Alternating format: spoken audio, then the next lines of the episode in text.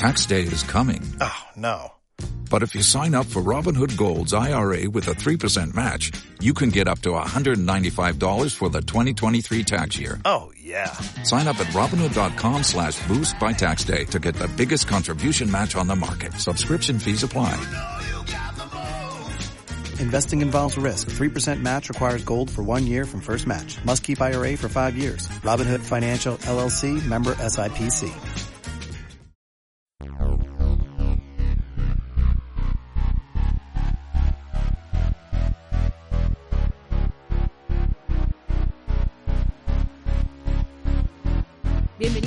Trigésimo tercer episodio de Martes de Pochoclo, el podcast quincenal de series y películas que hacemos Lago en y Victoria quien les habla acá en Buenos Aires. Esta semana decidimos quedarnos en el túnel de tiempo un rato más para recomendarles películas de fantasía de esas que había mucho en los videoclubes a finales de los 80 con las cajitas, con esos dibujos locos.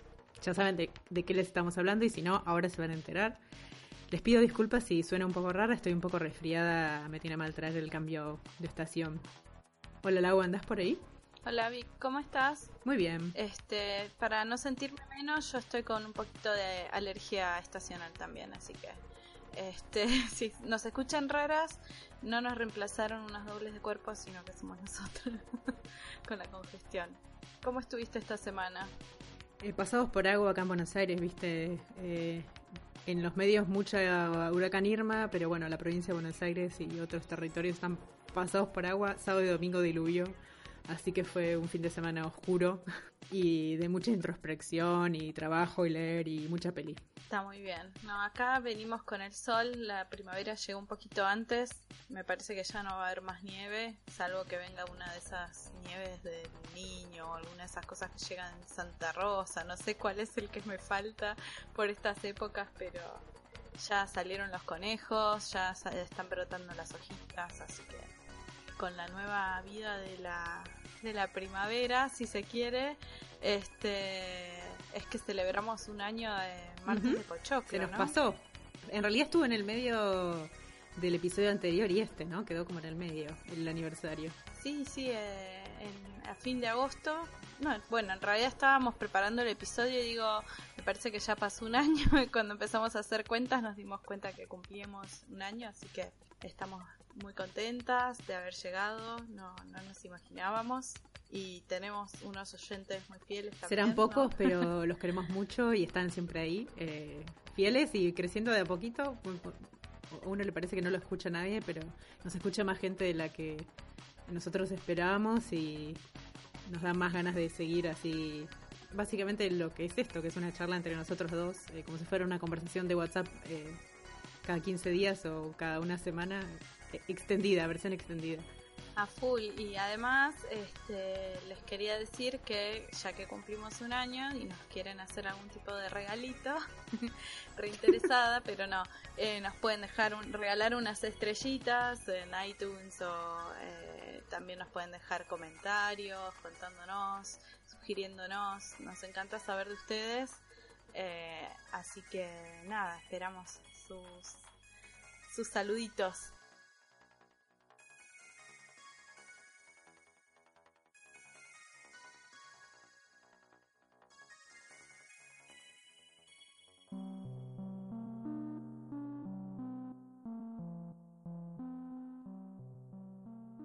Primera peli que, que habíamos pensado para compartir con ustedes es de Dark Crystal, que acá en Argentina se llamó El Cristal Encantado, en otros países, sobre todo en España, El Cristal Oscuro, que es una peli del 82. Está dirigida por Jim Henson y Frank Oz, que entre otras cosas han sido compañeros realizadores en los Muppets durante muchísimos años, por lo menos hasta que Henson murió, que murió joven. Y eh, Frank Oz, que además es la voz y el titiritero de Yoda en Star Wars, que nada, debe ser, el chabón debe conseguir eh, todo, toda la, todas las alabanzas y demás en las comicones, me imagino. Pero bueno, eh, como se estarán dando cuenta, sí, el rey de los comicones. Eh, la peli son todas marionetas. Esta gente eh, trabajó también en lo que es eh, La película Laberinto, que también tiene marionetas, son en ese estilo, pero en este caso son solo marionetas. Le llevó cinco años armarlos, los decorados son todos móviles, cada árbol, cada hojita, cada todo se mueve independientemente. El diseño de todo eso estuvo a cargo de Brian Fraud, que también fue el que imaginó todo el laberinto. Em, y la trama es súper compleja. Hay un planeta en el que existía este cristal oscuro y hubo algún problema por el cual se desprendió un trozo del cristal y se perdió el orden en el mundo. Eh, hay unos místicos que son como los buenos, los que piensan en el bien del mundo, la la la, y por cada uno de ellos hay una contraparte que es un Skexe, que son unos bichos muy feos, que son los malos de la película, que son como unos buitres zombies, eh, esqueletos, muy muy feos, que dan mucho miedo y son muy malos, como en todas estas pelis siempre el bien y el mal, ¿no? Pero eh, extremo. Y nada, hay una profecía que dice que va a haber un bichito, que es un gelfling, que es una especie de mini elfo ñomo, eh, que va a restaurar el cristal. Entonces los Skekses mandan a matar a todos los gelflings. Hay uno que se salva, que lo crían los místicos y que va a ser el, el héroe de esta aventura de ir a buscar el pedazo del cristal, salvar el mundo y toda la historia. Hay otros personajes, todas razas con nombres que no me voy a acordar, pero eh, si bien es compleja y la peli es muy oscura y muy emocional, eh, está buena. Eh, no la vean con los nenes más chiquitos porque se van a asustar. Es más bien para preadolescentes que, que quieren ver así como cosas más, un poquito más fuertes. Eh, y para los grandes también, obviamente. y para, eh, además de todo esto, la, la, peli en sí no la encuentran en Netflix, pero si ustedes ahora se fijan, eh, la compañía de Jim Henson, en asociación con Netflix, hicieron una serie que es precuela de esta peli, que se llama Dark Crystal Age of Resistance. Y eh, si, si miran, ya están los trailers y los. Este, sí, los trailers en Netflix y ya pueden ponerlo en su lista para cuando estrene. Así que ahí ya tienen algo para ir anotando en, en la listita. La segunda película que sacamos del videoclub eh, hoy es eh, Leyenda, Legend, una película de 1985 dirigida por nada menos que Ridley Scott el señor de Alien, no sé si le suena. Bueno, eh, esta película que chequeamos si se puede ver en Netflix, mencionamos mucho Netflix porque es lo que tenemos más a mano y es lo creo que es lo más común acá en Argentina o por lo menos en Buenos Aires, ¿no? Obviamente si ustedes saben que se puede ver online legalmente, obviamente en algún lado, nos avisan. No tenemos Hulu ni nada de eso, así que no, nos pueden avisar y no sé si se verá en todos los Netflix, por lo menos en Netflix Argentina sí. Em, bueno, Leyenda es una coproducción estadounidense y británica. No le fue muy bien comercialmente cuando se estrenó. Sí, le fue dentro de todo bien con la crítica y ganó algunos premios, más que nada por lo que pude ver por fotografía, maquillaje y ese tipo de, más por los rubros técnicos, digamos. Y con los años eh, se convirtió en un film de culto total. Es una película también donde hay buenos y malos. el malo muy malo es el Señor de las Tinieblas, que lo interpreta Tim Curry, eh, con el de mm, la tiendita del horror, ¿no? ¿Cómo, cómo es en inglés? Eh, ay, ay, no me acuerdo. Para mí siempre Rocky, es Rocky, Rocky Horror, pero creo que es la tiendita. Sí, no es la tiendita del horror, creo que la traducción en español, o un, un nombre no así ridículo. Bueno, no me acuerdo, bueno, no importa, ese de, de Rocky Horror. Y mm, este señor malo malo le pide a los secuaces que le consigan cuernos de unicornios para ganar poder, más o menos resumiendo. Al mismo tiempo, en el bosque está una princesa, la princesa Lia, eh, Lily, perdón, que le interpreta a Mia Sara, paveando con un buen mozo señor que se llama Jack y que no es otro que Tom Cruise bebé, un muy niño. Antes de la Sí, cientología. no, sí, no sabemos en qué momento, en la- pero sí, antes de todo, era muy, muy, muy niño. Eh, que le había prometido a la princesa que le iba a conseguir unicornios y se los había conseguido. Mientras tanto, los secuaces del Señor las Tinieblas se enteraron que estos unicornios los, estaban acá y le roban un cuerno a los de los unicornios. La princesa trata de recuperarlos y en el proceso obviamente es una princesa. ¿Qué le sucede? La secuestran los malos malos y ¿quién la tiene que ir a salvar? Eh, Jack, o sea, Tom Cruise. No va solo, va con criaturas del bosque, con gnomos y hadas. Eh, y eh, bueno, nada, la historia sigue ahí, la pueden ver, no les voy a contar más. la película, una cosa así graciosa es que tiene tres finales alternativos. uno es la versión de Ridley Scott, que es el, el director's cut que le llaman. no sé si el DVD hay una versión que tenga todos los finales, creo que sí, ¿no? Y tiene dos otros finales, uno que es para la, la película que se estrenó en Estados Unidos y otro para la versión que se vio en Europa. Eh, si tienen un tiempo, pueden leer o en Wikipedia, buscar un poquito, ver y comparar las diferencias. Son muy. Es interesante ver cuáles son las diferencias según el lugar donde se vio y demás. Para continuar, eh, les queríamos recomendar Willow, que es del 88. Eh, esta peli no está en Netflix, eh, pero seguramente que la pueden conseguir porque es el clásico, creo que uno de los clásicos más clásicos, dirigida por Ron Howard, con guion de Bob Dolman sobre una historia de George Lucas. Eh, se dice que en realidad George Lucas quería adaptar el Hobbit y no pudo conseguir los derechos, entonces escribió Willow. Así que por eso hay algunas semejanzas, si se quiere, entre una peli y la otra.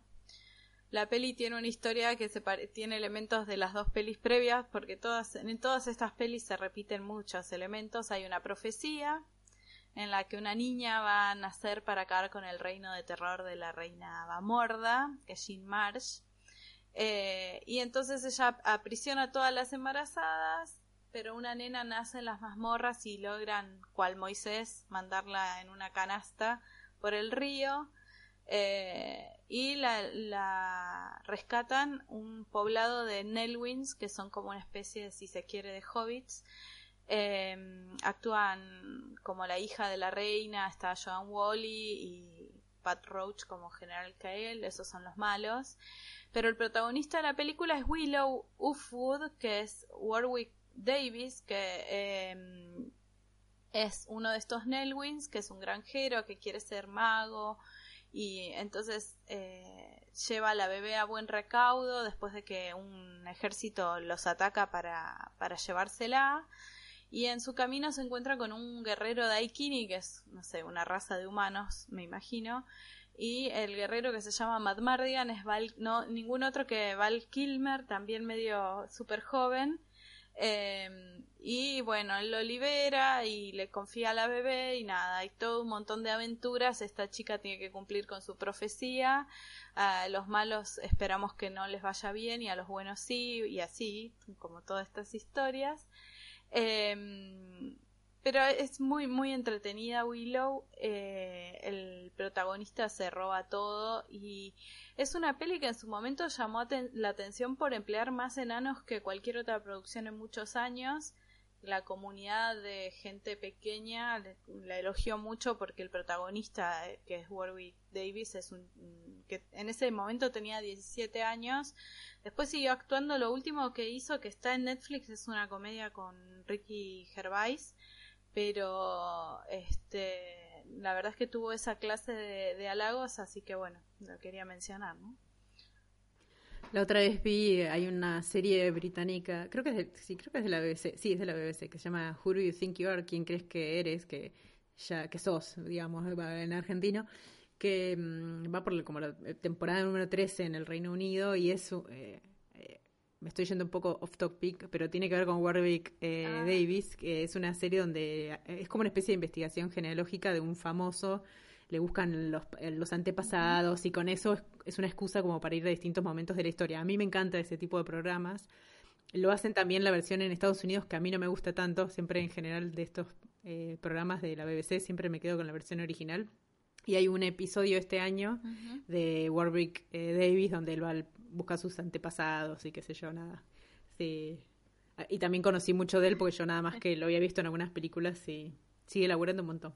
Bueno, nada, fin del, fin del paréntesis. La siguiente película es una película que el que no vio la película leyó el libro, me parece, por lo menos en cuando éramos chicos eh, fue un hitazo total, la historia sin fin, la historia interminable. No voy a decir el título en alemán porque no me sale. Es una película de 1984, alemana, dirigida por Wolfgang Petersen. No sé si se dan cuenta, pero son todos tremendos directores, ¿no? Todos los de estas películas. Y está basada en la novela de Michael End, no sé si se dice End o Ende, o Endi, no sé cómo se pronuncia, eh, que es La historia interminable, ¿no? El protagonista es Noah Hathaway, que no sé si hizo algo después, la verdad, y Barrett Oliver, la historia es de dos, dos chicos básicamente. Eh, el protagonista es Bastián Baltasar Bux, todo con B, B, larga, que es el nombre del protagonista en el libro. Ahora vamos a hablar un poco del tema del libro y la película, pero en la película Barrett Oliver, el actor este, es, Bastián, eh, tiene 10 años, los compañeros lo maltratan, le hacen bullying. Eh, un día, cuando está tratando de escapar de ellos, se mete en una, en una librería y el dueño del negocio, que es el señor Coreander, le, le dice que hay un libro que es peligroso que se llama La historia interminable. Obviamente basta que un niño le digan que, eh, algo es peligroso y que no lo tiene que tocar para que cuando el señor librero no lo está mirando se lo lleva con una se lo lleva y le deja una notita en la que dice que promete que lo va a devolver. Empieza a leer el libro y el libro eh, cuenta la historia de un chico que se llama, de un jovencito más bien que se llama Treyu, que es interpretado por este Noah Hathaway, que es el elegido para salvar el reino de fantasía. Hay una fuerza destructiva que se llama la nada, que va el mal así en abstracto que va destruyendo todo. Y este Atreyu es el que va a salvar este mundo. Bueno, entonces es como la mezcla del libro con, con eh, o sea, el chico leyendo el libro y la historia del libro y cómo se van mezclando esas cosas, ¿no? Eh, a Michael Ende no le gustó nada la adaptación que hicieron de la película, que no, la película de hecho no, no, no cubre todo el libro, sino que se quedan más que nada con la primera parte. creo que hasta hizo una demanda legal porque sentía que habían traicionado el espíritu del libro, que se, quedó re mal. A mí la verdad que la película no me gustó demasiado. A mí yo soy fan del libro, soy un snob del libro. Eh, a mí fue uno de los libros que más me gustó eh, leer de chica. Tiene una cosa, no sé si vieron una, vale la pena tenerla, ningún Kindle ni nada. En este, este hay que tener el libro en papel. Es, cada página es de un color distinto porque son está la historia del chico leyendo el libro y la historia del libro que ese chico está leyendo y esas dos historias van paralelas hasta que en un momento se mezclan y cada historia está marcada por un color de tinta distinto. La historia de Treyu tiene un color y la historia de Bastián, o sea, Bastián leyendo la historia de Treyu tiene otro color, las letras, la tipografía. Y cada capítulo, algo que a mí me encantaba, empieza con una letra del alfabeto por orden, de la A a la Z. Em, o sea que tiene una mística el, el, libro que me parece que el, que la película la, película es otra cosa no hay no hay que no, hay, que pensar no hay que pensar quizás tanto en la comparación sino como decir bueno son dos cosas distintas y dos productos que se pueden disfrutar igual eh, y, no hacerse tanto lío no como el pobre Ende que se quedó mal y después la la canción del título también es un hitazo y porque la música quien la hizo eh, Giorgio Moroder que es otro que no para de hacer hits eh, así que eh, no sé, andaban los muñecos, no, no están los muñecos de esta película por algún lado, no hay como, no sé, como dijera en el parque de Universal, el perro ese peludo. Yo, yo no leí el libro. que no me acuerdo cómo se llama. Eh, Falcor. Eh, el perro dragón. el dragón perro, no sabemos.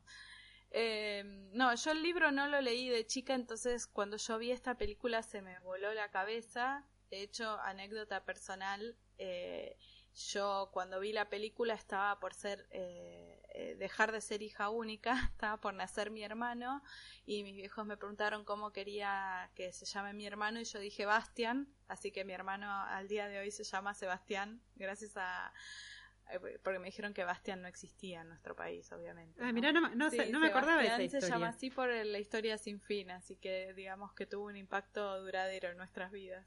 Y para terminar, la, la, peli más boba de todo este montón, que es eh, Princess Bride o La Princesa Prometida, como le pusieron acá en Latinoamérica, es del 87, dirigida por Rob Reiner, con guion de William Goldman. Eh, y la historia es, em, hay un abuelo que va a visitar a su nieto que está enfermo y lleva consigo una novela que le quiere leer, el chico medio que se resiste, no tiene muchas ganas de que le lean, está medio escéptico y él le dice, no, pero escucha un poco y vas a ver que te va a gustar, entonces empieza a contar la historia de Princess Bride. Eh, en definitiva hay una princesa que, bueno, no es una princesa, es una chica muy bonita que se llama Buttercup, que yo dije, no puede llamarse así, después me entenderé que era el nombre de una flor, porque yo pensaba una taza de manteca, Buttercup, ¿qué, qué clase de nombre es ese? No, Sí. era una flor. Eh, vive en una granja y se la pasa molestando al, al que sería, no sé, el porquerizo, el, el chico que cuida ahí todos los, los corrales, que es Wesley. Eh, la chica Buttercup es Robin Wright eh, y Wesley es Cary Elwes, ambos bebés, super Bebés bebés. también. Eh, y bueno, y ella se la pasa molestándolo y él todo el tiempo le dice como desee, como desee. Bueno, en el- al final se terminaban queriendo los dos, qué sé yo. Y el pibe se va porque tiene que hacer fortuna para poder casarse con ella, porque ella no, no va a pretender, viste, eh, que, que la mantengan así nomás. Bueno, la, la historia es tremenda. Eh, bueno, él se va en un barco, los ataca un pirata. Eh, te interrumpí para decir que esta película que, se- que la vi en Netflix, no, sí, la empecé a ver en Netflix hace poco, la tuve que dejar de ver de la indignación feminista que me agarró. O sea que nada, continúa, continúa. Bueno, la cuestión es que a Wesley que iba en su barquito los ataca este pirata Roberts y que nunca deja a nadie vivo, entonces eh, Buttercup dice, bueno, Wesley ya fue, murió, y eh, unos años después acepta casarse con el príncipe Humperdinck. Los nombres de esta este, son tremendos.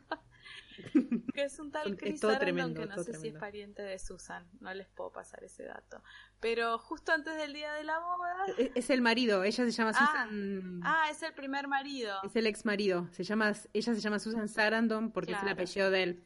Bueno, sí, sí, muy lo bien. googleé. El día antes de que se casen, eh, a Buttercup la raptan un trío súper estrafalario, que hay un, un genio siciliano, que es Wallace Shaw, que si lo ven se van a dar cuenta que lo vieron 10.000 veces, no me acuerdo ahora en dónde, pero después está eh, Mandy Patinkin, que es un espadachín español, que ver, y después un turco que es Fesik, que es Ay. André el Gigante, que era este actor de- en los 80 que, que actuó en un montón de pelis tipo, no sé, seguro que está en Conan o alguna así. Eh, que bueno, este trío los contrató a alguien para generar una guerra entre este reino y otro, eh, secuestrando a la princesa. Pero cuando la secuestran los empieza a perseguir un enmascarado que resulta que es el pirata Roberts. Bueno, que resulta que al final, eh, no, spoiler, no, no les voy a decir cómo es, quién era al final, pero imagínense, eh, nada, princesa, rescate, príncipe, amado, no sé.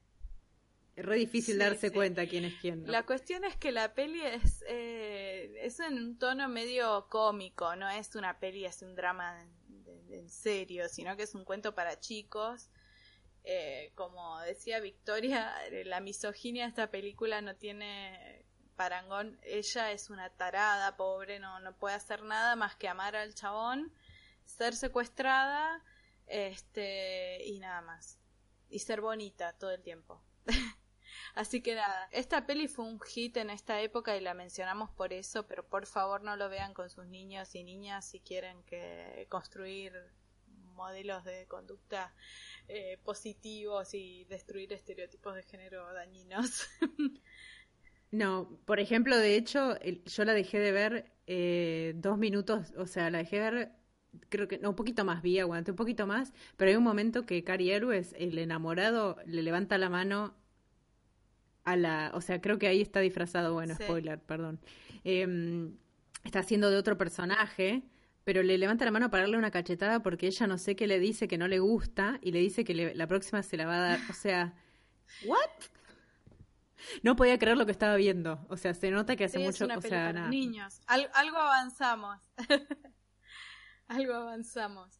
Por lo menos hace ruido ver eso. Bueno, si quieren entrar en una especie de eh, agujero así de la internet y perderse un par de horas, busquen, para los que no lo hicieron ya o no lo saben, eh, eh, Dread Pirate Roberts, que es el nombre en inglés de este personaje, y busquen eh, Silk Road, el camino de seda.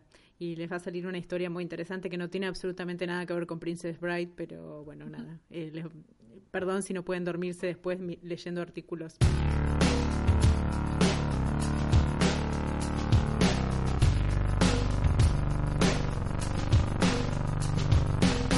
Antes de irnos, queremos recordarles que por favor se suscriban al podcast, comenten y reseñen en iTunes y Evox, como le dijo Lau, sería un lindo regalo de cumpleaños que nos dejen estrellitas en iTunes. Eso nos ayuda a que más gente nos descubra y nos pueda escuchar. Eh, obviamente toda la información eh, de las listas musicales que tenemos un poco abandonadas, cómo unirse al cineclub, que también lo tenemos un poco abandonado por razones de la vida, buscar episodios nuevos y hacer los aportes, lo que quieran, nos encuentran en las redes sociales, facebook.com barra martes de twitter arroba martes y también nos pueden mandar un mail a martesdepochoclo arroba gmail.com. Nos despedimos del 33 episodio. Agradecemos, como es usual, a Noé Walsh por nuestras gráficas de Martes de Pochoclo y a Lee Roseberg por las cortinas. Además le enviamos un saludo a Andrea Miranda Di Fresco y a Patricia Leborans que aparentemente están tan ansiosas de ver a Jamie Fraser con nuevo, la nueva temporada de Outlander como nosotras, que de hecho empezó ayer. Y eh, para despedirnos nos dejamos con el tema más famoso de todas estas películas, que como decía Vic, está compuesto por Giorgio Moroder, de Neverending Story, de la película La historia sin fin, canta Limón. Esperamos que su quincena sea mejor con Pochoclo. Hasta la próxima. Chau, chau.